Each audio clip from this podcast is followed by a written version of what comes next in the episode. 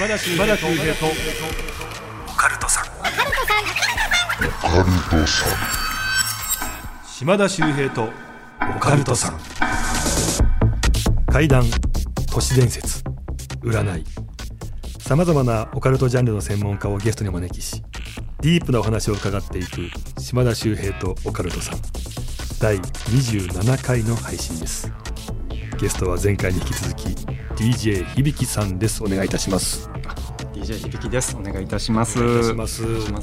現怪談チャンピオンということで。あはい。ありがとうございます。ありがとうございます、さあちょっとねあのまずはね番組宛てに届いてますメッセージをね紹介したいと思うんですが、い。ぜひねちょっと響さんからもねちょっと、はい。どういうことなのかちょっとね見解を伺いたいと思うんですね。あはい。でこちらオカルト体験というねタイトルでいただきました。ありがとうございます。えこんにちは。えいつも楽しく拝聴しておりますラジオネーム桜田門と申します。あの門から来たんですかね。はいい。やもうこっからやっぱ引っ張るんですね。え私ですね、先日マンションに引っ越したんですが引っ越した日の翌日から金縛りに遭ってるんです、金縛りに遭っている間決まって隣の部屋からカタカタカタカタカタカタカタカタという音が聞こえてくるんです。そして隣の部屋から視線を感じます。でもちろんね壁があるんで直接見ることは不可能なんですがなんというか壁を透けて見られてる。なんかそこからこう視線を感じるという感じなんですね。これ一体何を意味してるんでしょうかという。ねえまあ金縛りよく聞きますけども引っ越した翌日からうん。ずーっと金縛りに遭ってるんですはやっぱそうなるとね今までなかったんであればこの物件部屋に何かあるのかなって考えちゃいますいよね。そうですよね。だからもうそれをきっかけにってもそうですし壁の向こう側っていうのがやっぱ向こう隣には部屋があるわけですよね、はいはいはい。だちょっと何かこちらに対して何か言おうとしているのあかー。なんか気味悪いですよね。しかもガタガタガタガタって音が聞こえてるんですって金縛りに合ってる間、あ普段は聞こえてないのに金縛りに合ってる間だけ聞こえてるっていう、なんかこれも面白い、えー面白いって言っちゃあれですけど奇妙ですね確かに。はい。で壁をすり抜けるような、こうね視線を感じるっていうだからやっぱりこれをまんまこう聞いていくと、はい隣の部屋に何か不思議な存在がいて、はいはい。その存在がぐーっと自分の方をうん見てるんだろうなって、あーでもそういうケースの話もありますよね。まあ、ちょっとこれ短い話なんですけど、はい。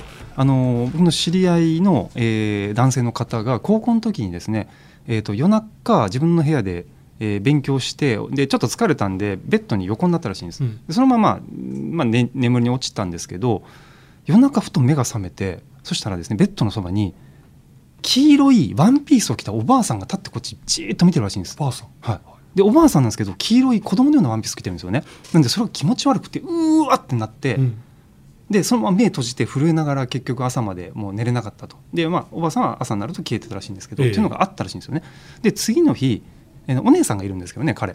お姉さんに「ちょっと信じられないかもしれないけど昨日僕夜ね、あのー変なもの見たんだ」って言ったらお姉さんが「えそれもしかしておばあさん?」って言うんです。うん。なんで？って言ったら「いや私も見たの」って言うんですよね。で実は彼の部屋のすぐ隣がお姉さんの部屋なんです。うんでお姉さんも夜、えー夜更かししていて部屋で、えー漫画を見てたらしいんですよね。そしたら背後に気配がして後ろを振り返ったら自分の座ってる椅子のすぐ後ろを黄色いワンピースを着たおばあさんが歩いてるらしいんです。え？でえー、と思って。そしたらそのおばあさん後ろスーッと歩いて壁に消えていったらしいんですはで壁に消えたその壁の向こう側が弟の部あ屋なんです。は多分あ。のおばあさんお姉ちゃんの部屋から壁すり抜けて僕の部屋に来たと思うっていう話をしてくれましたね。まあね確かに、まあ、幽霊ですからね、そういった実態がないんであれば、うん。壁なんかもすり抜けられるんでしょうけど実際そういうことあるんですね。そうですね。だからちょっと隣の部屋気になりますよねこの、はい。あの以前あの「超ムーの世界 R」っていうね番組、ちょっとテレビの方でやらせていただいてて、はそれがムーの編集長三上さんとか、まあ、いろんなねすごい方が出てるんですけど、それでねその視聴者の方から不思議な写真とか映像届くんですよ。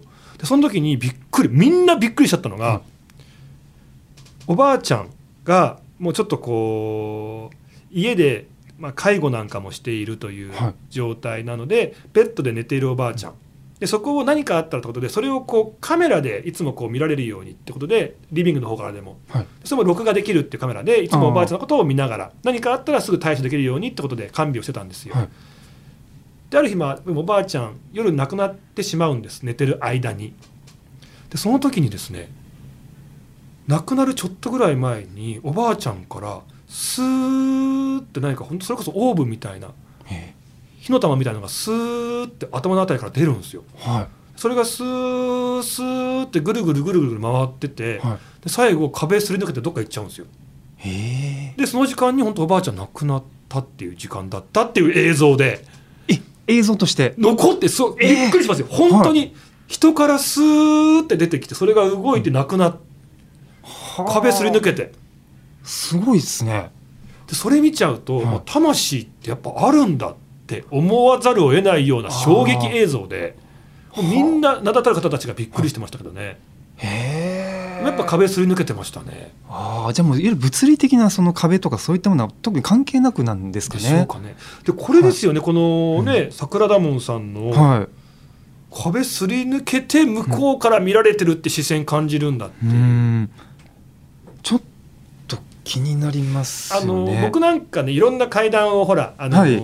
まあ響さんもですけど知ってたりするとなんかこれがこういう話なんじゃないかってちょっと良くも悪くもなんかストーリーを作っちゃう癖あるじゃないですか。まあ、いろんなそのパパターンというかこうお話のケースがありますからね。はい。そうなると例えばこういうお話で階段があるんだったら、はい。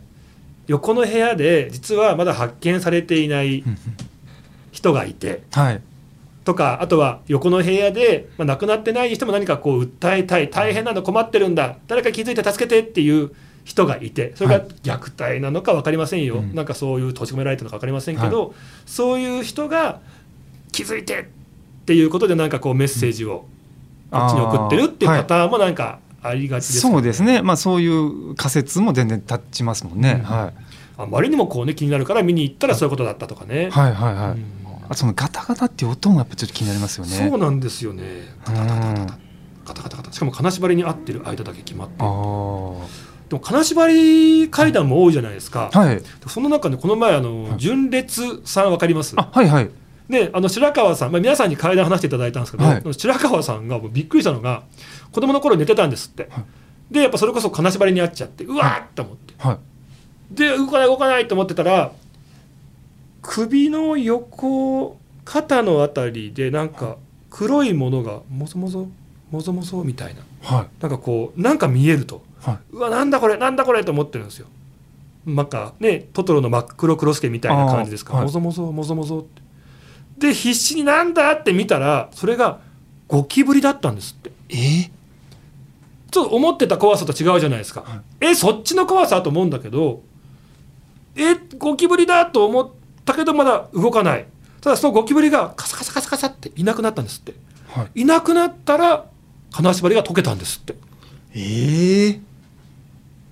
不思議ですねでよくねお盆とかね、はい。そのせご先祖様とかお盆に出てくるねあの虫っていうのはご先祖様なんだよって亡くなったはい。方がそういったね虫の体を借りてこっちに来てるんだって話を思い出したんですよね。ああでも西洋の方とかでもほら蛾がやっぱりそのある種こうい人の魂とつながってるとか、なんかその虫昆虫っていうのが結構あの悪魔とあのがこう出てくる現象とこう結びついてたりとかもしますんで確かになんかこうありそうな気もしますね。ねなんかちょっとああそうなんだあ、はいそういうパターンもあるんだと思ってへえ。話尽きないですね。はい。とりあえずあの、えーラジオネーム桜田門さんあありがとうございました、また何かねこの後まあ新たな発見とかね続報がありましたらねぜひ教えていただきたいと思いますではこの後 DJ 響さんのディープなお話伺っていきますよろしくお願いしますお願いします。皆さん最後までお楽しみください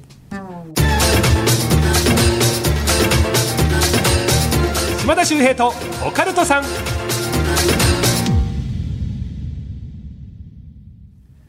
改めまして島田秀平です。さあ今回も DJ 響さんに怪談話聞かせていただきたいと思います。はい、えー、じゃあお願いいたします。はい。えーとですね、えーこの話は、えー、と美容師をされている、えー Y さんという女性の方から聞かせてもらった話なんです。はい。あの僕の以前髪を切ってくれてた方なんですけれども、その Y さんがですね5年ほど前なんですが、えー当時付き合っていた彼氏と2人でルームシェアをして暮らしていたそうなんですよね。はいえー世田谷にある、まあ、とあるマンションの一室だったらしいんですけどでそこはちょっと広めのワンルームみたいなところで、まあ、2人で暮らす分には特に申し分ないような大きさはあったらしいんです。はい。でただですねあの彼氏の方が当時あのアーティストの方の裏方みたいな仕事をされていて、うん。仕事の時間帯というのが結構まちまちなんですよね、あ夜中に出ていく時もあれば昼間の時もあるという状態。で Y さんは美容師をされてるんで、まあ、あのたまに時間帯が合わずに、えーっていう時もあったらしいんですよ。うん。である時なんですけど Y さん、えー普通にまあ仕事を終えて家に帰ってで夜寝てたらしいんです。でその日は、えー彼氏は、えーもう朝まで仕事で家を空けていたらしいんですよね。で Y さん一人で寝てたんですが、えー夜の深い時間にですねすごく寝苦しくなって目が覚めたそうなんですよ。うん。でなんかすごい嫌な予感がするな。なんか変な気配を感じたらしいんです。でその気配というのがどうもあの玄関の扉の方からなんかすごく嫌な視線みたいなものを感じたらしいんです。へえで舞さんそのままこう首をスーッと玄関の方の扉に向けたんですよね。そしたら扉が見えるんですけど、はい。扉の真ん中にですねあのいわゆる郵便受けあの投函物を入れる四角い穴が開いてるんですよ。でそこがなんか気になったんです。うん。そしたらですねしばらくしてその四角い投函口そこから白い煙のようなものがスーッと部屋の中入ってきたんですよ。で一瞬これ火事かなと思って焦ったんですよねただどうも火事の煙ではないんですよ。うん。なんか灰色の煙よりももうちょっとこう濃い塊のようなものが立ってましたね。それがこう入ってくるんですよ。はい。であ何？と思ったらその塊がですね部屋の中にそのままスーッと入ってきて、え扉の前で丸い塊のようになったらしいんです。えうん。で気持ち悪くて怖いんですけどちょっと目が離せないんですよね気になって。そしたらその白いもやのようなものが部屋の中にそのままスーッと移動して入ってきて寝ている自分のベッドのすぐ横まで来たんですよね。うん。でその時点で気づいたんですよ。Y さん自分が金縛りになってるそうなんです。うん。体が動かないんですよ。で隣にあるその白いもやをふっと見たらそのもや一瞬にしてですね子供に変わったらしいんです。でただこれが非常に奇妙なんですけど子供首だけがぐるっとねじれて天井を見てるらしいんです。だからもう形状としておかしいんですよね。でそれ見た時にもう初めて本当に恐怖がこううんうんうん。込み上げてきて、はい。うわーって叫ぼうとしたんですけど、まあ、金縛りの状態だからですかね。声が出ないんです。でそのまんまその Y さんが言うにはですよ。体感時間で5分ぐらいって言ってましたかね。結構な長さですよね、うん。もうずーっと横にいるんですその首ねじれた子供が。めちゃくちゃ怖いですね。で恐ろしくてもうとりあえずもう震えながら目をぐーっと閉じてひたすら耐えてそしたらまあスーッと体の力が抜けてで金縛りが解けたらしいんですけどもやっぱ怖いじゃないですか、はいなんで結局朝まで一睡もできずに結局朝、まあ、そのまま仕事に行ったらしいんですよね。でそんなことがあったという、まあ、体験談なんですけど次の日、まあ、美容室で仕事をしていてで昼休みというか昼の空いた時間携帯電話ふっと見たらですね彼氏から着信が入ってるんですよ。うんでなんだろうと思ってかけ直したら、まあ、彼氏はその日朝方帰ってきて Y さんと入れ違いで彼氏は朝そのまま寝たらしいんですよ。でもしもしってこう彼氏に電話してそしたら彼氏がものすごい慌ててえ「ちょっと俺今いすっごいやばいもの見たんだけど」って言うんですよ。でどうしたの？って聞いたらその彼氏がですね「いや俺帰って朝方寝たんだけどついさっき気持ち悪くて目が覚めたんだ」えうんそしたら玄関の郵便受けから白い煙が入ってきてそれが部屋の中に入ってくると子供に変わったんだよって言うんですよね、でその子供の首ねじれてるんだって。全く同じものを彼氏も見てるんですよ、はい。なので Y さんああれ本当にいたんだっていう経験をしたという話を聞かせてくれたんですよね、はいはいはい。でこれちょうど僕がですねこう髪切ってもらってる時に、まあ、話を聞かせてもらったんですよね、えでやっぱ気になるじゃないですか、えうん。なのであの聞いたんですよ僕その Y さんに。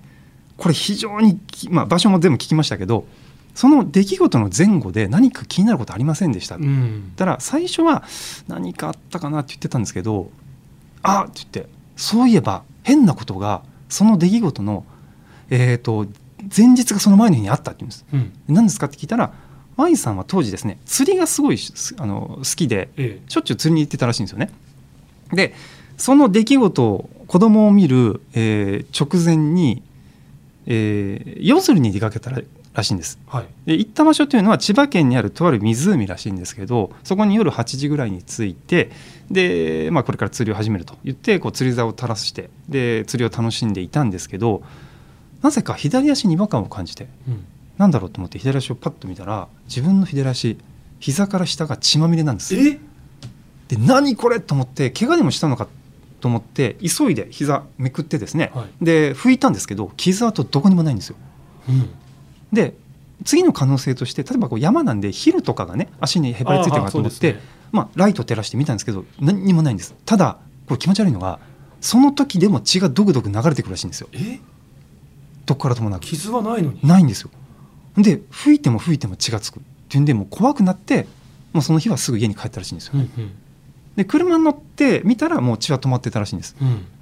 でそれがその子供を見た前日にあったと出たんでもしかしたら私何か連れて帰ってきたのかもしれない。っていう話を聞かせていただきました。えー。えそのごめんなさい。その首がぐっと反転してる、まあ、子供がいるって言いましたよね、はい。その後は大丈夫だったんですか？ただもうその後は何もなかったらしいです。その日だけ？その日だけって言ってましたね。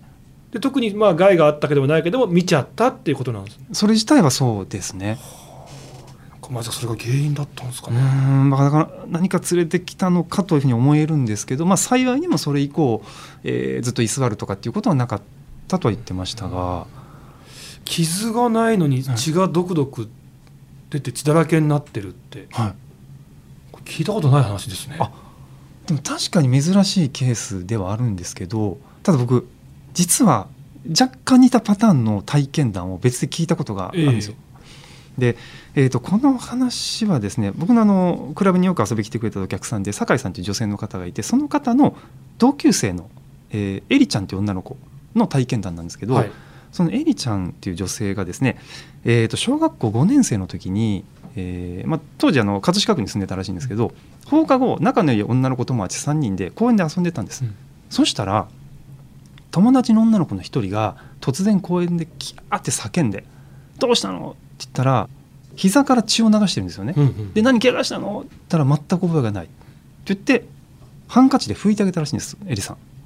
でも傷はないんですよ。でおかしいなって言ってで、まあ、とりあえずその子をなだめてまた遊びの続きを始めたんですけど今度はこのエリちゃんが滑り台を降りようと思ってうんで降りようとしたら後ろに友達がもう一人待ってたんですよね。えそしたらその友達が「ちょっとエリちゃん!」って言って言うんで「何?」って振り返ってみたら「肩のところ」って言うんですで肩見たら肩に血がべっとりついてるんですよ。えへえ。でえーっと驚いて拭いたんですけど傷跡も何もない。っていうのがあってでちょっと怖いんでもうこの公園で遊ぶのやめようって言ってそのエリさんと女友達2人一旦このエリちゃんの家に行こうということになったんですよね。で当時エリさんは、えー、とご両親、えー、と共働きで、えー家に帰っても、えーご両親はまあ仕事に出かけて誰もいない状態だったんですよね。でとりあえずまあ友達2人を誘って家に来たんですよね。で当時住んでた家というのが団地の一室なんですけどあの玄関を開けて入るとまあ廊下があってですね。で、まあ、右側にこう台所があって。で廊下の突き当たりにあのリビングがあるんですよね、はい。でリビングのすぐ隣に襖を隔てて和室があると、まあ、そういった作りの、まあ、部屋に住んでいたんですけれども、まあ、とりあえず友達を家に招いてですね。でリビングで3人こうおしゃべりをしてたんです、うんうん。でその頃になるともう血のこともすっかり忘れて、うん。まあ、楽しく学校のおしゃべりえ学校の話題とかテレビの話題とかでおしゃべりをしてたらしいんですよね。そしたらしばらくこう話していると隣の和室からですねパタパタパタパタパタっていう足音が聞こえたんです、はい。でエリさんえっ？と思って固まったら友達の一人が「ねえ今何か聞こえた？隣に誰かいるの?」って言うんです。うん当然誰もいないんで、うエリちゃんが「いや誰もいないよ」って言って襖をスーッと開けて隣の和室を見たんですよ。はい。でそこは西日が差し込んでる、まあ、静かな和室なんですけど誰もいないんですよね、うん。いややっぱり誰もいない。今の時間私しかいないから。って言って襖閉じて。で、まあ、そんな話すると気持ち悪いからちょっとみんなでトランプでもしようよってちょっと気分を変えようとしたんですよね、そしたら今度また隣の和室からバタバタバタバタって歩くってかちょっと小走りに走る足音が聞こえて。うん。で3人友達含めて固まっちゃったんですよ。ねえ隣やっぱ誰かいるよね、うん。いやでもさっき見たけど本当誰もいないから。いやなんかいるよ。って言ってちょっとしたパニックになったんですよね。はい。でえーちょっと怖い。この家おかしくない?」ってちょっとざわざわしていると今度は和室と全く逆側。そこに古い洋服ダンスがあるんですけど、うん。そのタンスからドン！と音がしたんです。はい。3人一斉にそこ見るんですよね。確実にあのタンスから音がした。それは古いタンスなんですけど。で「ちょっとエリあれ見に行ってよ」って言うんです「いや私怖い怖い」で3人で押し問答になったんですよね、はいはい。ちょっとあなた見に行ってよみたいな。で結局、まあ、家の住んでるエリちゃんが、まあ、その音のした洋服ダンス見に行くことになったんです。で恐る恐る洋服ダンスに近づいてで確かに音がしたんで中見ようとしたんですよね。でそのタンスっていうのがですねこう観音開きっていうんですかね、うんうんうん。え取っ手がついてこう両開きに扉がふーっと開く。とこうね手前に引いて。手前に引く、はい。そのタイプの作りでで取っ手に手をかけてエリさんゆっくりドア開いたんです。そのタンスの。はい。で開いたちょっとした隙間から中見たんですよ。うん。で中暗いんですけど確かに何か音がしたと思って扉をもうちょっと開くんですよね。そしたら外から光がスーッと差し込んできて中の様子が見えるんですが、そのタンスの中血だらけの生首がドンと置いてあったんです。え？でそれ見てエリさんギヤーって本当に絶叫してそしたらもう恐怖の連鎖ですよね。一緒にいた友達2人もうわーって叫んで、はい。友達2人エリちゃん置いてダーッと玄関まで出して逃げたんですよ。でエリちゃんもパニック状態で「ちょっと置いていかないでよ」って言って友達追いかけた。で追いかけて廊下ダーッと突っ切って玄関から外に飛び出たんですよ、うんうんでただこれがいつもの癖なんでしょうね。ご両親いつもいないんで鍵を持ってたんですよエリさん。でいつもの一連の動きで外に飛び出してポケットから鍵を取り出してですね。で後ろ手にドアノブに鍵を差し込んでガチャッと閉めたんですが閉めた瞬間内側から誰かがドアノブをガチャガチャガチャガチャガチャガチャガチャって回したらしいんです。怖っ。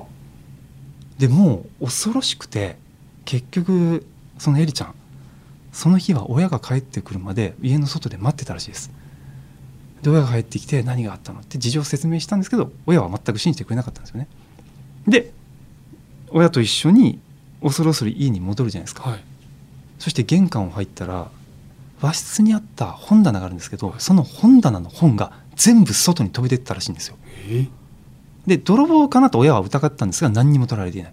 でそしてさらに気持ち悪いのが玄関に水槽があってそこに熱帯魚を飼ってたらしいんですが、その熱帯魚が全部死んでたらしいんです。ええだからちょっとこれまあある種オチがないというかこう議員は分からないんですけどそういった経験をしたことがあるんですって話を聞かせてもらったんですよね。いやだからこれもきっかけはもしかしたらあの公園で血が足についてたっていう。ただなんかその血だらけの生首はいがあったという話を聞いた時にその生首の血なのかなとか考えちゃったりしましたけどね。もともとその家に何かがいてそのエリちゃんのについていたとかっていう。で、まあ、子供たち3人いるところを、最初はペタペタペタなのが次タタタタタタタってきて次ドーンって大きな音に変わって、はい。でそこで生首があるわけですよね、はい。でみんながわーって逃げたんだけどそこをガチャガチャガチャガチャって内側から来たことは追いかけてますよね、そうですね。でそこでまあ鍵閉めたから、まあ、出られなかったのか分かりませんが、よかったですけどそこの中にいた生きていた熱帯魚はあー全部命を取られてるってなるとなんかもうちょっとゾッとしちゃうなっていう。ですね。まずは血ではい。自分のこの存在がねはい。をちょっとこうメッセージとしてこう出してきてそこからは足音でどんどんどんどん近づいてきてたっていう。いやなんか最後危なかったんじゃないのかなそうですね。だからあの結局こうちっちゃな怪異というかそれがこうどんどん連鎖してだんだん自分に近づいてくるっていう、うん非常にこう恐ろしい。それはひあのやっぱ印象に残ってるとは記憶に残ってると言ってましたけどちょっとこういったケースの会談も回るのかなという話でしたけどね。ねまあ、最初の方のね、あのーまあなんていうんですかその前日夜釣りをしてる時に血がねこう何かこう体にこうまとわりついてたっていうの怪我はなかった。で翌日はその彼女彼氏さんどちらもね不思議な、はい、子供を見るわけですよね。はいやっぱそれも連れてきたのかなとかね。そうですね。はまあ、あのよくなんでしょうねこれちょっと若干飛ぶかもしれませんけどキリスト教とかのあの聖婚って聖なる傷と書いて聖あー婚って、はいはいよくその例えば貼り付けになった手,、手から突然血が湧き出るとかっていう現象もあるじゃないですか。あとはあの、はい、マリア像ですよね。あ血の涙を血の涙がっていうねあれがあの成分を調べたら本当に血液だったとかっていうありますよね。だからちょっとそういう今のはどっちかというとキリスト教圏の、まあ、海外の話ではありますけどなんか似たようなつかそうです、ね、その現象ともちょっとこう近いのかなと思ったりするとやっぱちょっと興味深いというか。